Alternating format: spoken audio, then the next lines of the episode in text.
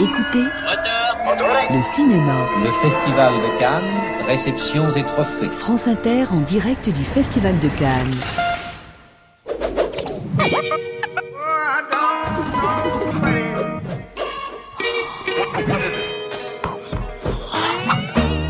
Alors ce matin, j'ai décidé de que je vous dirais pas bonjour en fait, mais je vous dirais salut à vous euh, comme à mes invités. Salut qui vient de saluer, qui est une marque de respect, de reconnaissance, d'admiration et qu'on emploie autant lorsqu'on rencontre quelqu'un, vous avez remarqué, que lorsqu'on le quitte. Salut à toutes et à tous. Salut qui évoque aussi le fait d'être sauvé, d'échapper à un danger, à un malheur, à la mort. C'est une forme de civilité, vous conviendrez. Salut à toutes et à tous. Salut qui est enfin en théologie le fait d'être délivré du péché et d'échapper à la damnation.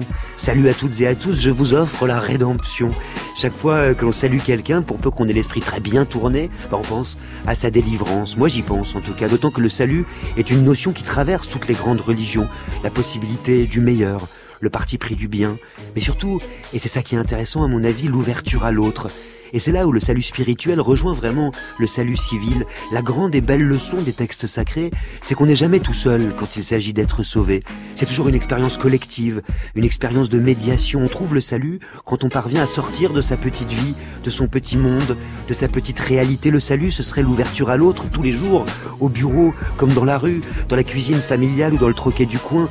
Et à ceux qui se désespèrent qu'on n'en parle plus, comme ma mère, tiens, de rédemption ou de salut, bah je réponds qu'il faut tendre l'oreille. Il n'y a plus de bonjour aujourd'hui ou même d'au revoir, il y a beaucoup de salut. Salut, salut. Boomerang, spécial Cannes. J'ai l'impression d'aimer moins le cinéma qu'il y a un an. Ça me donne envie de faire du cinéma de nouveau. France Inter.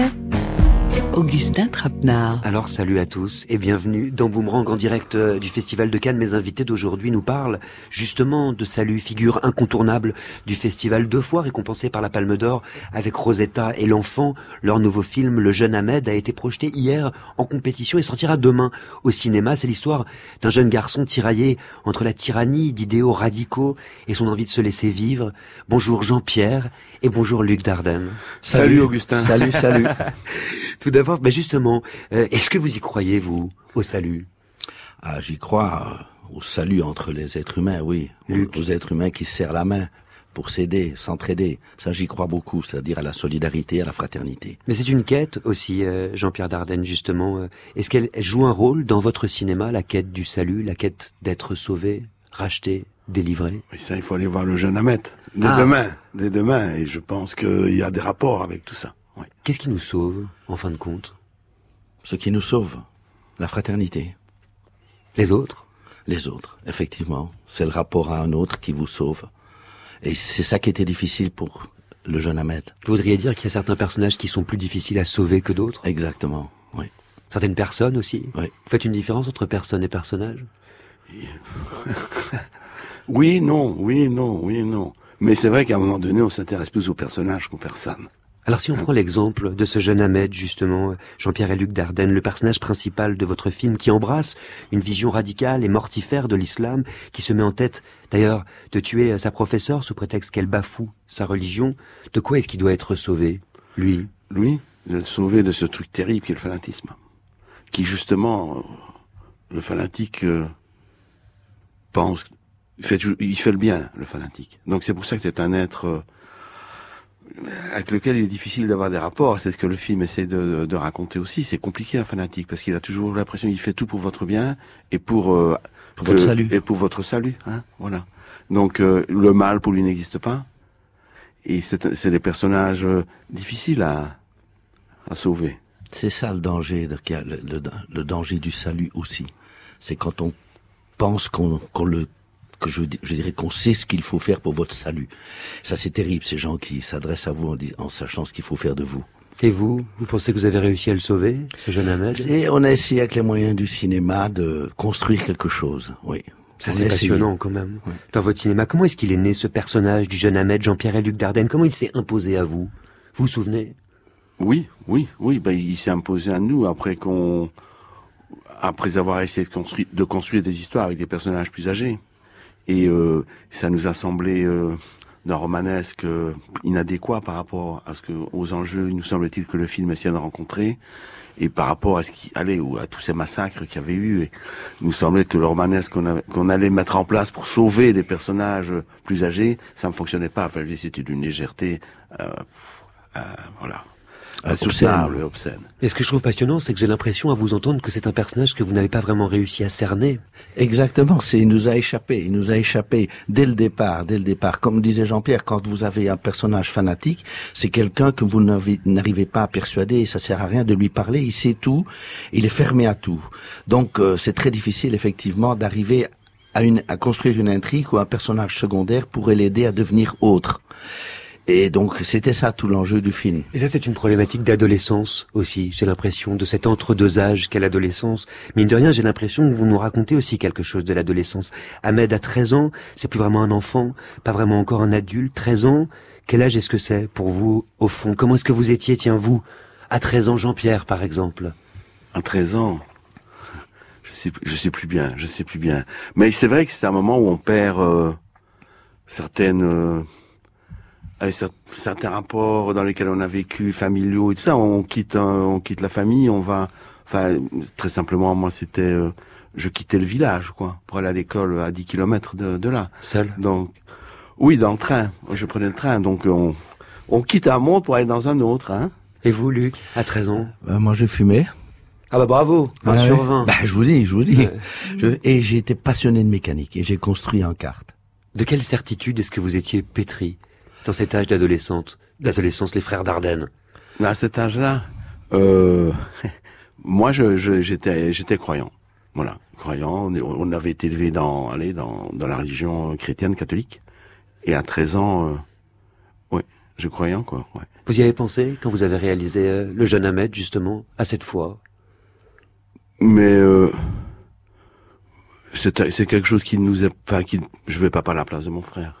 Hein, puisque Moi, même si on travaille ensemble. Pas la même chose. Ouais, voilà, mon frère, c'est pas la Alors même chose. d'abord vous, Jean-Pierre Dardenne, et puis Luc après. Moi, j'ai euh, à 13 ans, oui, je- j'étais pas comme Ahmet, mais euh, je sais pas si j'aurais pu parce que le, le- c'est- je n'en sais rien en fait. Mais la foi était quelque chose qui faisait partie de ma vie. Oui. Et vous, Luc Dardenne Moi, Le non. fumeur Moi, à 11 ans, j'ai perdu la foi. À 11 ans? Voilà, je ne croyais plus. ouais. En même temps, la foi, ça va de pair avec les doutes, non? Oui, mais c'est-à-dire comment quand on est enfant et qu'on croit et qu'on prie, tout ça était parti. Et pourquoi vous l'avez perdu, la foi? Oh, pour des raisons que j'ai pas envie d'expliquer ici, mais en tous les cas, euh, parce que je j'ai perdu confiance en une série de choses. Et voilà. Et j'ai commencé à lire, à m'intéresser à d'autres choses, et je sais pas, je me suis éloigné euh, de cela. Vous savez que dans cette émission, il y en a une qui a pas la foi.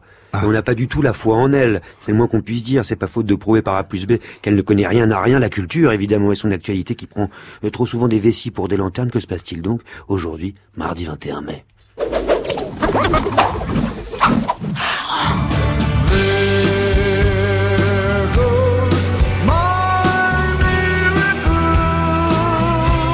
The boss is back. Après sept ans d'absence, Bruce Springsteen s'apprête à faire son grand retour en solo avec l'album Western Stars, annoncé pour le 14 juin prochain. Pour nous faire patienter, le rocker de 69 ans a révélé hier un nouvel extrait du projet avec la chanson There Goes My Miracle. Une balade qui fleure bon la pop sud-californienne des années 60-70 sur lesquelles on retrouve la grosse voix de Springsteen sublimée par des arrangements denses et rétro. Que c'est beau.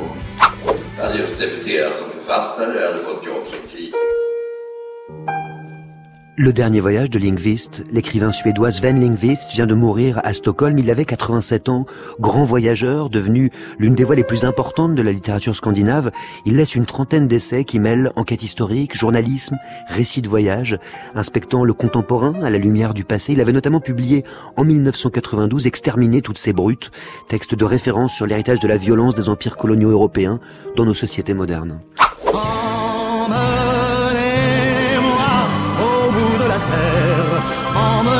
Aznavour, un peu, beaucoup et pour toujours, aujourd'hui à l'occasion du 95e anniversaire de la naissance de l'icône disparue en octobre dernier, la ville de Paris s'associe à la Fondation Aznavour pour organiser une grande journée d'hommage en musique. À 11h, une plaque célébrant la mémoire du chanteur sera dévoilée par Anne Hidalgo au 36 rue Monsieur le Prince. dans le 6e arrondissement de Paris où il, où il a grandi.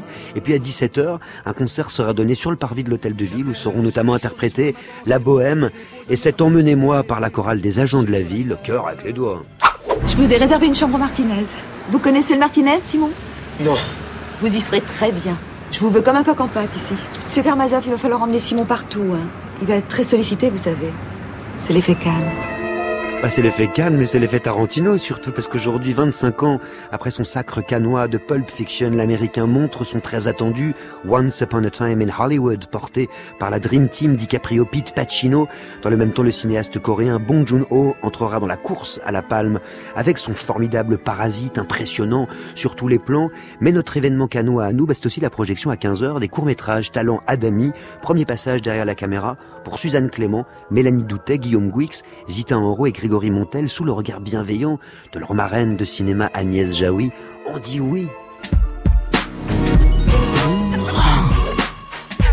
Et les frères Dardenne, invités de Boomerang ce matin à Cannes. Pour le jeune Ahmed, on en parlait projeté hier. C'est la huitième fois, je crois, euh, que vous briguez la Palme d'Or. Quelle émotion est-ce que c'est une projection, tiens, dans le Grand Théâtre Lumière du Palais des Festivals, pour vous, Jean-Pierre et Luc Dardenne? J'ai remarqué que ça avait changé en, en fonction des années parce que je je ne vois plus très net. et euh, j'ai je n'avais pas pris mes lunettes pour voir de loin. Et euh, mais c'est pas mal non plus. Je vois, j'ai vu le film un peu flou et vu l'attention que, que Jean-Pierre, c'est quand même un peu problématique de ne plus voir quand on est réalisateur, non? Oui, La projection, j'ai la projection, la projection, j'ai l'ai vu un peu flou, j'avais pas pris mes lunettes. Voici, on en est au coming out, Luc Dardenne. Est-ce que vous pouvez nous parler de l'émotion dans le palais des festivals? J'essaie de, de ne penser qu'à une chose, au sous-titrage anglais. Je fais des leçons d'anglais pendant la projection et, je me dis ah oui, bien traduit, ah oui, c'est vrai. Parce que vous l'avez vu tellement de fois, vous l'avez monté pendant si longtemps que vous le connaissez par cœur, somme toute. Oui. Oui. Quasi, quasi. Quel lieu est-ce que c'est pour vous, les frères Dardenne, une salle de cinéma? Tiens, qu'est-ce que ça représente? Ah, ça, pour moi, c'est c'est le plus beau lieu. J'aime y aller, seul, avec d'autres spectateurs, peu importe. Mais j'aime beaucoup aller dans ces salles. Si ça se trouve, c'est un lieu de salut, non? Ah, oui, j'allais le dire. Oui, hein c'est pour ça que oui, ça, ça, ça a à voir avec tout ça, hein, oui. De quoi le cinéma vous a sauvé, tiens, tous les deux? Ah bah, Luc Dardenne, on sait déjà, de la fumette, on l'a compris. Mais Jean-Pierre, peut-être. Mais, c'est le cinéma, c'est les rencontres de, de, dans la vie, c'est la rencontre avec Armand Gatti. C'est à travers lui qu'on a quand même vers le cinéma. Bon, et en gros, euh, je me dis, voilà, avec Luc, on a fait euh, voilà une série de films et tout. Qu'est-ce que j'aurais fait si j'avais pas rencontré Gatti, si j'avais pas travaillé avec mon frère? Sans doute pas grand-chose. Et vous, Luc Dardenne? Une certaine solitude, ça c'est sûr. Euh, c'est bien qu'on soit retrouvés tous les deux. Et c'était un peu notre, justement, je, dirais notre maison commune, notre nouvelle maison commune à mon frère et, à moi-même pour. Voilà, et on vit dedans depuis depuis 50 euh, ans. C'est intéressant quand même le vocabulaire que vous utilisez, parce que tous les ans, effectivement, on assiste au même cérémonial, au même rituel, comme s'il s'agissait d'une sorte de messe. Une messe célébrée chaque année ici, à Cannes, avec Jean-Pierre et Luc Dardenne depuis une vingtaine d'années. Cannes sans les Dardennes, bah, c'est plus vraiment canin. d'or, Rosetta de Luc et Jean-Pierre Dardenne. Une palme d'or inattendue s'il en est, la première en tout cas pour la Belgique. Loin des strass et des paillettes, le jury du 52e festival a couronné un film âpre, un drame social proche du documentaire. Je vais essayer d'être aussi simple que, que, le film qu'on a essayé de faire. Et euh, je vous remercie beaucoup d'avoir aimé Rosetta. Rosetta qui vaut également à sa comédienne Émilie Dequesne le prix d'interprétation féminine. Pourquoi vous avez dit qu'elle l'avait dit Peu importe, ce n'est pas la raison pour laquelle vous avez été remercié. Je fais bien mon travail ou pas Oui. Alors pourquoi est-ce que vous voulez que je parte Allez vous changer, revenez dans mon bureau. Non. La fin du festival de Cannes avec depuis près d'une heure maintenant le palmarès. Ils rejoignent le club très fermé des doubles palmes d'or. Les frères Dardenne, Luc et Jean-Pierre, venus de Belgique et du documentaire, ont bouleversé la croisette avec l'enfant. Merci au jury d'avoir aimé notre film. Merci beaucoup. Et d'une, et de deux, et de trois pour les frères Dardenne. Et cette fois-ci, ce n'est pas une palme, mais le prix du meilleur scénario qu'ils ont obtenu pour leur film Le silence de Lorna.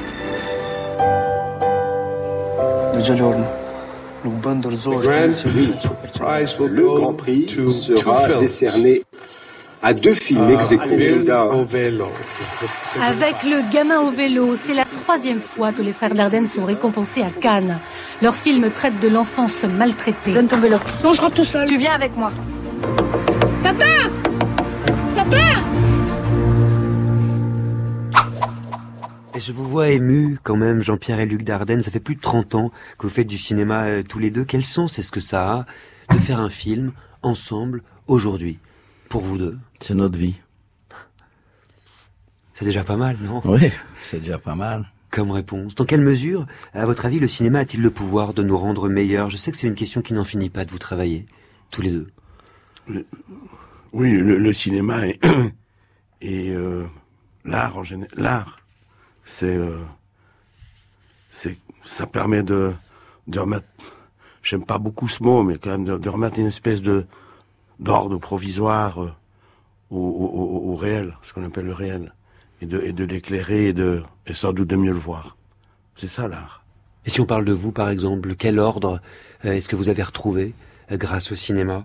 En quoi est-ce que faire des films euh, vous a rendu meilleur Tout simplement, Jean-Pierre et Luc Dardenne? Je ne sais pas si ça nous a rendu meilleurs, mais en tous les cas, parce que c'est difficile de dire ça de soi-même, vaut mieux ne rien dire. Mais en tous les cas, euh, c'est certain que quand on fait un film, on pense quand même à, à, je- enfin, à ce que le spectateur. euh, parce que moi, je, je dis toujours, on fait des films pour aimer le spectateur. Qu'il aime le film ou pas, c'est autre chose. Ça, je peux pas le dire. Mais en tous les cas, aimer le spectateur lui permet de découvrir qu'il est aussi autre chose que ce qu'il croit qu'il est, et que peut-être, bon, si je puis dire, le- qui peut être augmenté, qui peut être euh, meilleur dans le sens de découvrir des possibilités qui, qui s'étaient endormies ou qui n'existaient pas encore chez lui et que le film peut lui révéler et dont il peut parler après avec d'autres ou avec lui-même dans dans le silence. C'est passionnant. Ça voudrait dire que la morale a un rôle à jouer dans le cinéma chez vous. La morale au sens, pas au sens où on accuse quelqu'un d'être pas bien ou bien. hein, la morale au sens oui, où, où les émotions sont aussi morales. Encore faut-il le toucher, le spectateur? Qu'est-ce qui vous touche, vous, en tant que spectateur, justement, quand vous allez voir un film? Jean-Pierre, Luc Dardenne. Moi, j'aime bien les films qui. Je ne dirais pas qu'ils ressemblent aux nôtres, mais. euh, Mais si, mais, dis-le. mais quand même, quand même un peu, quand même un peu, voilà. C'est-à-dire en quoi Euh, Quel film qui ressemble à quelle dimension de votre cinéma? J'aime bien les films qui donnent, euh, qui me donnent accès à l'intériorité des personnages. Voilà. Il faut ça pour être touché. Et, et si je vous pose cette question, c'est parce que précisément le jeune Oh, Ahmed, oui. eh ben, c'est l'histoire d'un jeune garçon qui n'accepte pas de se laisser atteindre, qui refuse, euh, au sens propre comme au figuré, d'être touché. C'est d'ailleurs tout l'enjeu de l'une de vos premières scènes où il ne veut pas serrer la main euh, de sa professeure sous prétexte qu'elle est une femme. Ouais. Non? Ouais. Et qui, c'est ça toute la toute la question du film. C'est, c'est le rapport du, du corps d'un avec euh, les autres corps et avec certains objets. C'est comme ça qu'on a construit le film, parce que la religion c'est un dressage des corps. Voilà. Et un dressage dans, un- dans le sens où il y a tous les rites, mais il y a aussi euh, toutes les interdictions. Et euh, le corps d'Ahmet, euh, qui est occupé par à la fois son cousin martyr mort et par l'imam, la parole de l'imam radical, est un, est- devient un corps euh, qui a beaucoup, qui connaît beaucoup d'interdits. On en revient euh, à Sauf- ce que l'on disait. Dites-moi. Sauf l'interdit de tuer, malheureusement, c'est ça qui est terrible. L'importance de l'autre, le fait que sans l'autre, ben, il n'y a pas de salut possible, c'est ce qu'on disait tout à l'heure. Quel autre est-ce que c'est euh, votre frère pour vous, Luc? Tiens, quel autre est-ce que Jean-Pierre est? Bah, il est euh, celui, celui avec qui je fais les films, euh, celui qui m'aide, celui que j'aide. On est tout le temps dans ce rapport-là. Et... Celui qui vous touche aussi Oui, bien sûr. On parle d'émotion, évidemment. Oui, bien sûr, oui, oui. Et pour vous, Jean-Pierre, quel autre est-ce que c'est, Luc? La même chose, en général. non, mais c'est vrai, c'est, euh, c'est, c'est l'autre, je ne dirais pas c'est l'autre moi, c'est pas vrai, c'est pas ça. mais euh, oui, c'est l'autre sans lequel, euh, en tout cas, une grande partie de ma vie n'existe pas. Alors on va reparler ensemble d'autres, de rédemption de cinéma et puis d'images aussi. Juste après euh, Johnny Cash, tiens, qui reprenait si bien Bob Marley, Redemption Song, puisqu'on parle de rédemption, vous êtes sur France Inter avec les frères Dardenne, vous écoutez Boomerang à Cannes. Old pirates, yes, they rob I. Sold I to the merchant ship. Minutes after they took I from the bottomless pit. but my hand was made strong by the hand of the Almighty. We forward in this generation triumphantly. Won't you help to sing songs of freedom? Cause all I ever had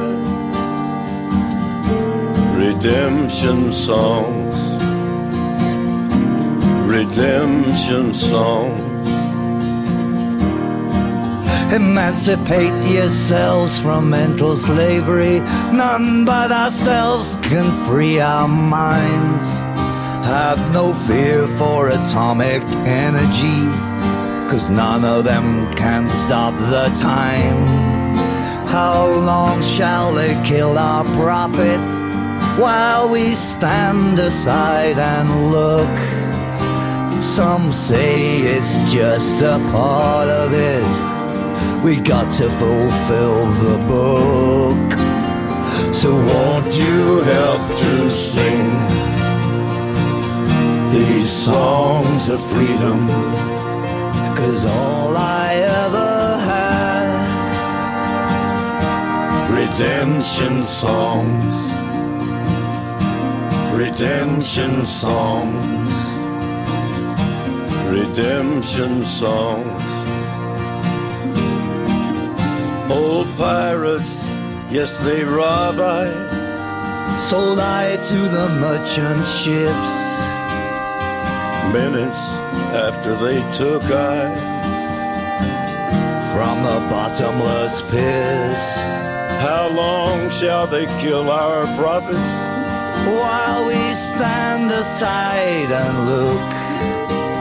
Yes, some say it's just a part of it. We've got to fulfill the book. So won't you help to sing these songs of freedom? Cause all I ever had, redemption songs.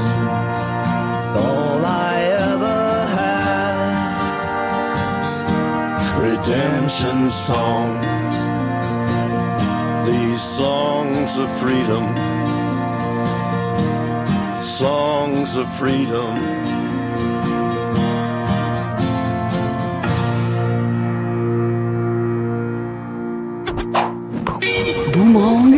Cannes. C'est fini les photographes, terminé. Augustin Trapenard. Sur France Inter. Mais le problème pour le journaliste que je suis, c'est qu'évidemment ils se ressemblent énormément, donc on sait jamais comment appeler l'un, comment appeler l'autre. Ils auraient pu jouer dans le remake de Demoiselle de Rochefort. En fait, ce sont eux, les frères jumeaux, les dames oiseaux nés sous le signe des Gémeaux, mi fa sol la mi ré, ré fa sol sol sol ré les yeux du même bleu clair, le cheveu du même gris blanc, le même sourire doux, presque timide, parfois ô combien généreux. Ils ont mis tous les deux une veste, on dirait que c'est un chandail, comme disait ma grand-mère. Jean-Pierre et Luc Dardenne invitaient le boomerang à Cannes ce matin pour leur onzième long métrage, Le jeune Ahmed, en lice pour la Palme d'Or et en salle demain. C'est un film dans lequel, on l'a compris, il est beaucoup question quand même de religion. Ça vous pose question, la religion, à vous deux, encore? Oui. On a essayé de prendre la religion au sérieux dans le film, voilà, vraiment. C'est quoi la religion? C'est quoi être endoctriné religieusement? C'est quelque chose euh, qui, qui pour nous euh, signifie beaucoup de choses. Et c'est vrai que il y a évidemment des causes sociales, économiques qui peuvent jouer un rôle dans le fait qu'un jeune garçon euh, ou une jeune fille euh, devient se radicalise.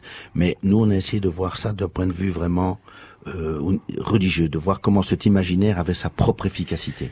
Et, et l'affaire, c'est que comme on vit dans des sociétés où la, séparation de la religion, de la vie publique, enfin tout ça est depuis depuis quelques dizaines d'années quand même, même plus. Il y a des espaces on a un peu oublié, je pense, la force de la religion.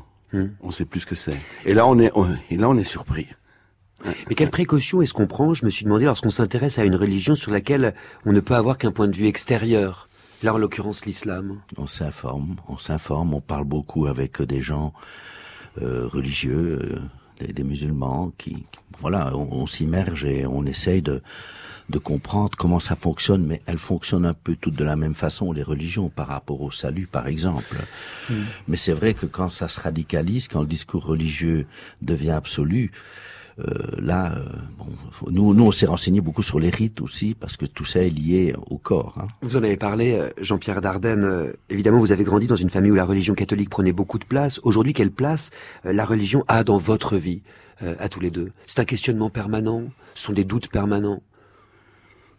Il faut jamais être définitif. Non, moi je pense que, enfin de mon côté, euh, je sais pas si on en a jamais fini avec tout ça, surtout quand on, il y a rien à faire. Enfin, c'est un peu ce que, c'est pas le film, mais c'est quand l'enfance était bercée par tout ça, hein, on peut pas. On, est toujours l'héritier. On est toujours l'héritier de quelque chose, qu'on a toujours des, des rapports avec ça. C'est terrible ce que vous dites.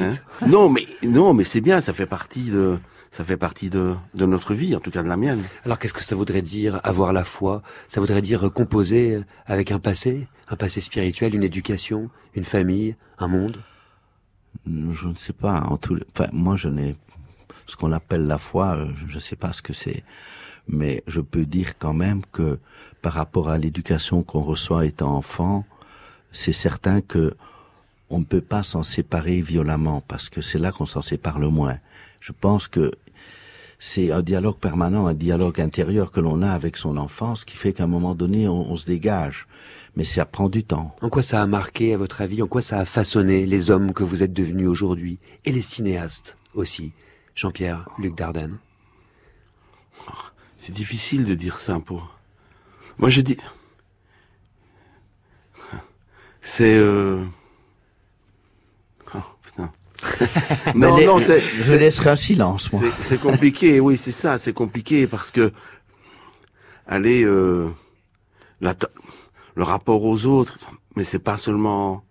mais Enfin, nous, c'est à, tra- à travers la religion, que, enfin, notre éducation religieuse, euh, qui était relativement ouverte quand même, que, que Oui, ouverte et en même Oui, temps très fermée. et en même temps très fermée, oui, c'est Attention, vrai. C'est ça, la religion, c'est vrai, terrible. deux, il faut, il faut s'en libérer quand même. Dardenne. Il y a Oui. beaucoup de gens qui sont morts pour se libérer de la religion. Et ce qui est intéressant, c'est qu'on le comprend aussi dans votre film. ça. La religion ne va pas sans un certain nombre euh, d'interdits. Euh, Qu'est-ce qui, chez les Dardannes, était interdit, justement? Qu'est-ce qui pouvait relever de la transgression?